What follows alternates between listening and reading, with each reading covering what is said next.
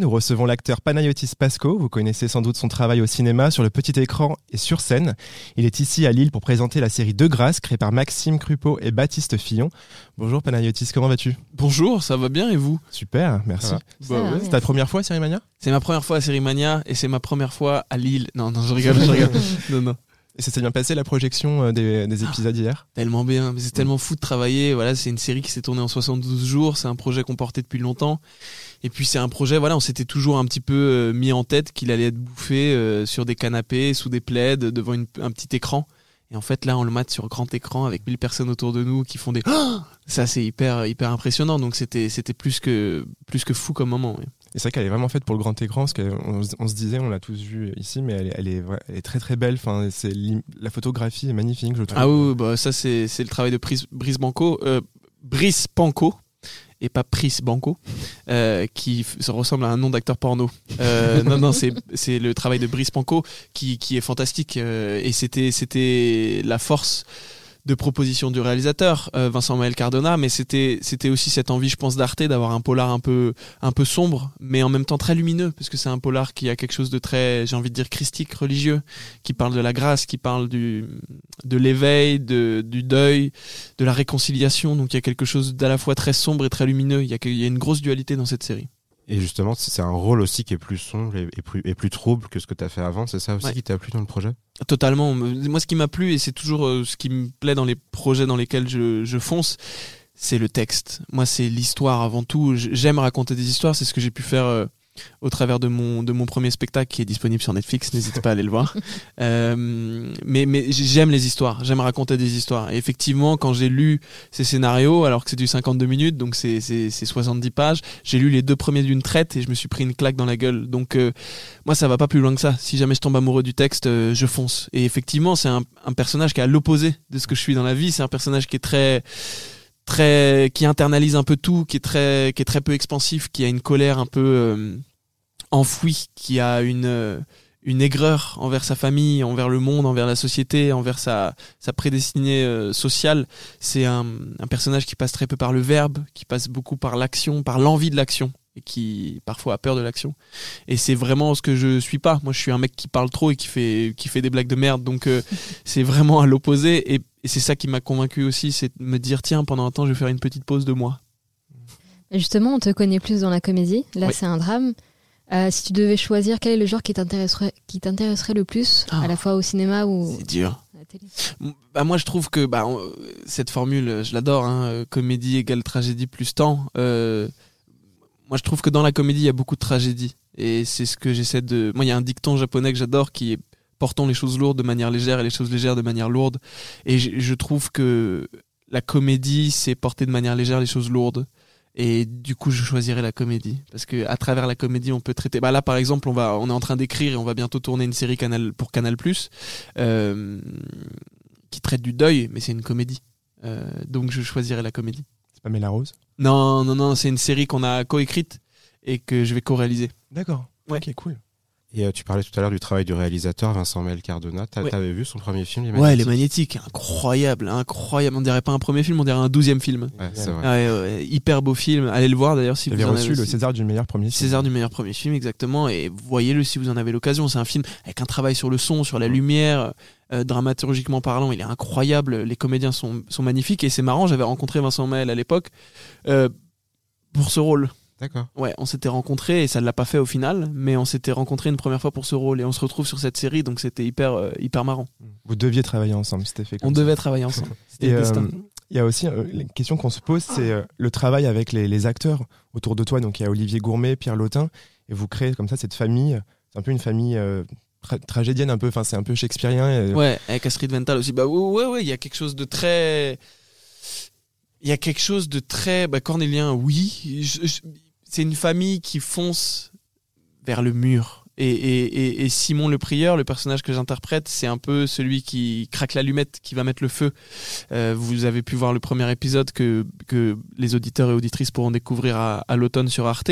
C'est, c'est, voilà, ça commence comme ça. Ça commence avec une réunion de famille et il manque mon personnage qui est en train de, de faire la bringue dans une voiture qui se fait arrêter avec un pain de coke dedans. Euh, et à partir de là, les flics s'intéressent à cette famille et ils vont creuser. C'est une famille qui a toujours eu des non-dits et des secrets. Et d'un seul coup, tous les secrets vont être exhumés un par un. Et, et du coup, c'est une famille qui fonce droit dans le mur, qui va faire face à un deuil prématuré, qui va devoir essayer de jongler avec.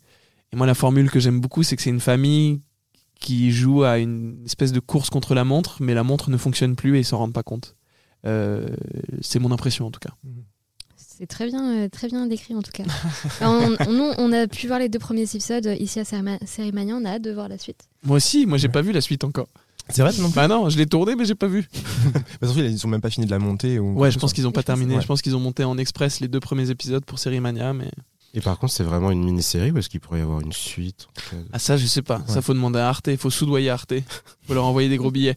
Non, je sais pas du tout. Je, je, c'est une série qui est magnifiquement bouclée. En tout cas, moi, c'est ce que j'ai pu, c'est ce que j'ai pu lire au texte. Et vraiment, je peux vous dire, et c'est vrai, que j'ai lâché ma petite larme à la fin de la lecture du sixième épisode. Euh, donc, je, je, pense que c'est une série qui se boucle. Et à la fois, on sait pas. Hein. Ça, je pense qu'on sait jamais. On peut pas vraiment dire.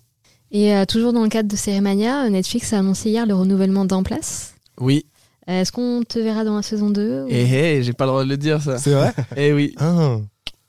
Tu, peux pas, tu peux rien nous dire? Non, je peux rien vous dire. Mais Mince. par contre, il y a une saison 2 qui va être là et je crois qu'elle va être très marrante. Je pense okay. aussi, ouais. Donc, tu, ouais, donc tu, tu peux pas nous dire si t'as reçu des textes ou quoi Je peux rien dire. Ok. Embargo. Embargo. Ah, les Américains, point. les Amerlocs. Et euh, oui, c'est vrai que je me, je me, demandais si tu as, tu as déjà tourné au cinéma pour euh, Quentin Dupieux, euh, Yvan Attal. Oui. Est-ce que tu as d'autres projets pour le cinéma? Est-ce que aussi, euh, tu viens de parler de, du tournage assez imposant de De Grâce, qui prend beaucoup de temps, plus ouais. que de temps que, que, que qu'un film. Euh, comment tu te situes par rapport à toi en tant qu'acteur? Est-ce que il euh, y a quelque chose que tu préfères plus dans le cinéma ou dans la série? Quelque chose, enfin peut-être que je pense que dans la série, tu as plus le temps de développer ton personnage, de le travailler au corps. Comment ça se passe? Voilà. D'abord, est-ce que tu as d'autres projets et ensuite Alors, d'autres projets au cinéma pour l'instant, oui, mais plutôt des projets personnels. J'aimerais développer un, un projet euh, qui m'est cher en ce moment euh, et le porter à l'écran. Donc là, pour le coup, ce serait plus derrière la caca, la, la, la caca. pas du tout, derrière la caméra. ouais, faut pas bégayer sur ce mot. Euh, derrière la caméra. Euh, après, euh, effectivement, pour répondre à ta seconde question, c'est pas le même travail. Euh, une série, on a vraiment le temps de se laisser infuser par le personnage. Et c'est ce que je disais tout à l'heure, quand, quand on tourne sur une aussi longue période avec des jours aussi rapprochés, bah on passe 8 heures, 9 heures par jour en fait dans le, la peau de quelqu'un d'autre, dans un autre personnage. Et, et ça nous laisse le temps de mieux le comprendre, de mieux l'aimer. Je pense que plus on aime son personnage, plus on devient lui. Et moi, je l'ai vraiment senti sur les dernières semaines de tournage de, de Grâce. J'avais vraiment l'impression d'avoir cerné Simon, de, de pouvoir. Euh, tu m'aurais posé n'importe quelle question sur ce personnage, j'aurais pu te répondre. J'aurais pu vraiment répondre à sa place. Euh, et ça, c'est une petite magie, je pense que la série permet. Et, et, et c'est marrant parce que vu qu'on tourne pas dans le bon ordre, il euh, y a des scènes du premier épisode qu'on a tourné vers la fin où nos personnages sont vraiment hyper définis. Et du coup, c'est très marrant parce qu'on les comprend très vite. Et il y a des scènes de, de l'épisode 6 qu'on a tourné au tout début. Euh, donc je pense que c'est hyper marrant et hyper voulu par le réalisateur parce qu'il a vraiment cette force de faire confiance à, à l'humain. Donc je pense qu'il voulait, dans les moments peut-être où on est un peu plus perdu et moins proche des personnages, euh, qu'on les tourne le plus tôt possible et les moments où il faut vraiment qu'on soit dedans, qu'on les tourne le plus tard possible. Je pense qu'il a aussi calculé comme ça. Mais je me souviens très bien qu'il y avait des scènes où on était tous perdus, tous paumés et il se nourrissait de ça. Donc, euh, donc et, il a cette chance qu'on lui fasse énormément confiance. C'est ça qui est fou. Il, a, il est tellement doux et tellement fort qu'au bout de deux jours, tout le monde lui fait confiance sans poser de questions. Euh, il nous a fait des propositions. Moi, je me souviens, il y a une scène qu'il a vraiment réécrit sur le pouce. Euh, euh, en, pendant la pause déj et il m'a dit bah en fait euh, tu, tu, pleures, tu te poses contre le mur, tu te laisses glisser par terre, tu mets tes mains sur ta tête et dès que quelqu'un veut venir te parler, tu le pousses. Et je me dis mais quoi? Et en fait, on le laissait, on voit les rushs et c'est fantastique. Et c'est le début de l'épisode 2 et, et, et c'est hyper euh, hyper fort en fait d'avoir cette vision. Donc euh, donc on se sentait très proche des persos par moment, très loin par moment, mais je pense que c'était voulu par notre espèce de, de chef d'orchestre, Vincent Mel Cardona. Et je me demande, est-ce que tu, leur, tu, leur, tu crées un, un historique à ton personnage? Est-ce que tu as inventé une, une enfance ou comment ça se passe aujourd'hui? Euh, bah, Un petit peu en fait. Je me suis pas non plus totalement parce que je pense que, enfin, moi je crois pas trop à cette méthode. Okay. Euh, je pense pas que de créer une backstory ça va mieux te le faire comprendre. Par contre, je me souviens très bien m'être posé à un moment la question de ses réactions. Okay. C'est-à-dire quels sont ses, ses boutons trigger par exemple. Euh, Qu'est-ce qui qu'est-ce qui lui le dérange? Euh, exemple, dès que sa mère veut lui faire un câlin, il la repousse. Ça, c'est quelque chose que j'ai proposé.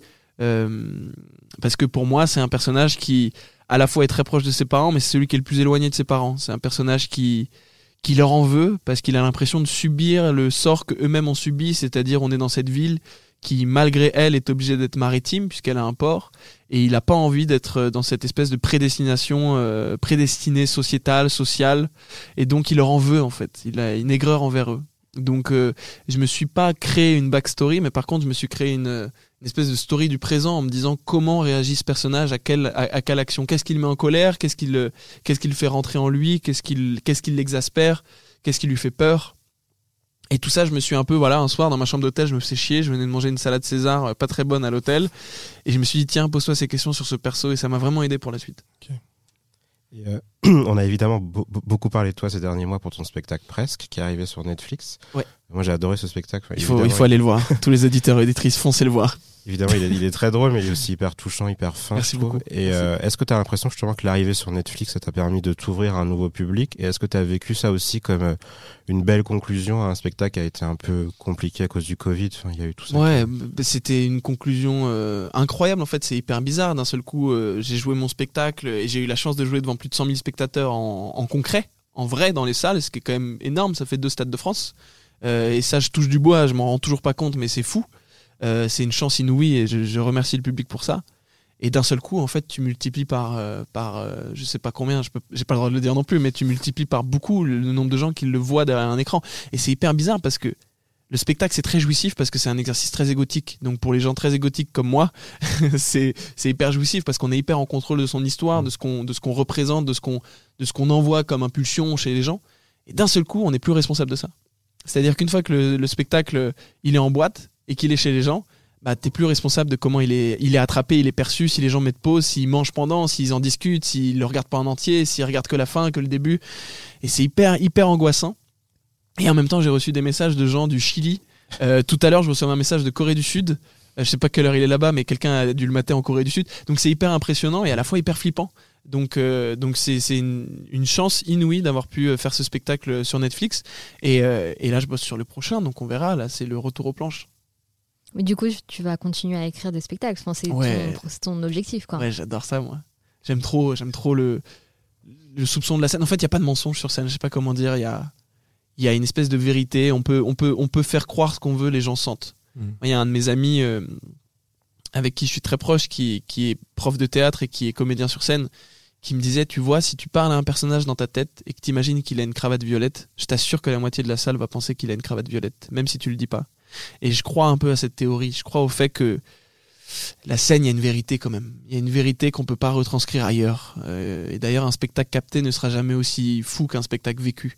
Et, j'aime cette force de la scène, j'aime cette vérité, j'aime le fait, voilà, d'être d'être euh, d'être enfermé pendant une heure et demie dans une espèce de temporalité euh, inexacte avec 1500 personnes et de et de raconter une histoire et qu'on soit tous plongés ensemble dans cette histoire. Ce qui est bien, c'est que tu touches à plusieurs médias, euh, enfin, façons différentes de travailler. C'est ça qui est vachement bien. Tu as à la fois un contact avec le public et en même temps un format assez froid comme le cinéma ou la série où tu n'as pas de contact avec le public. Donc Ouais. c'est intéressant aussi. Bah, c'est- deux, deux tableaux qui sont hyper intéressants, hyper complémentaires d'ailleurs. Euh, pour le coup, vu que j'ai envie de passer derrière la caméra, moi je trouve qu'entre le stand-up et la réalisation, il y a vraiment un, un lien parce que c'est marrant. Souvent, les gens disent il faut être marrant pour monter sur scène. Moi, je pense que tout le monde est marrant. Ce qui est dur, c'est de faire comprendre aux autres pourquoi c'est marrant. Euh, et je pense que les très très bons stand-uppers, moi je débute, mais les très très bons stand-uppers ou stand-uppers, c'est ceux qui réduisent le trajet entre comment l'idée naît dans ma tête et comment elle va être perçue dans la tête des gens. Et je trouve que c'est aussi le travail d'un bon réalisateur ou d'une bonne réalisatrice. C'est euh, moi je peux être touché par un film sur une euh, femme chilienne de 13 ans qui a vécu des choses atroces alors que je suis ni chilienne ni une femme. Et pourtant je vais plonger dans l'histoire parce que le réalisateur ou la réalisatrice a réduit le trajet entre l'idée qui, qui sort, qui émane du film et comment elle va être perçue par moi. Et c'est vraiment un travail de, de transmission.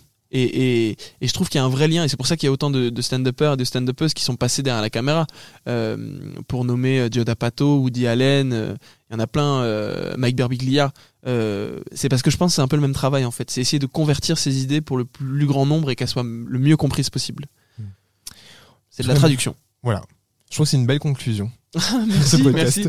Merci. Merci en tout cas, C'était Panayotis, hyper cool, pour merci ce à vous. moment. Et on, donc on le répète, euh, de grâce, il n'y a pas encore de sortie officielle. hein, de- Non, mais c'est Automne. l'automne. Moi, j'aime le fait que ce soit une saison imprécise. C'est Oui. l'automne. En plus, c'est- en plus, c'est vraiment une, une série d'automne, je trouve. Ouais, ça fait un peu Son- Winter is coming. Ouais, Bah exactement. là, c'est Autumn is coming. donc on retrouvera de grâce sur Arte, donc à l'automne prochain. Et donc, euh, on attend de voir euh, si tu seras dans, en place et on attend de voir aussi tes autres projets aussi sur Euh, Canal+. bah ouais. Parce que tu as été annoncé dans Pamela Rose aussi. Oui, exactement, sur Ouais. Canal Plus avec Cadmerade et Olivier Barou. Ouais. Donc, on a hâte de voir tout ça. Parfait. Merci, Merci, à vous, merci, Merci. beaucoup. Merci. merci. merci. Allociné,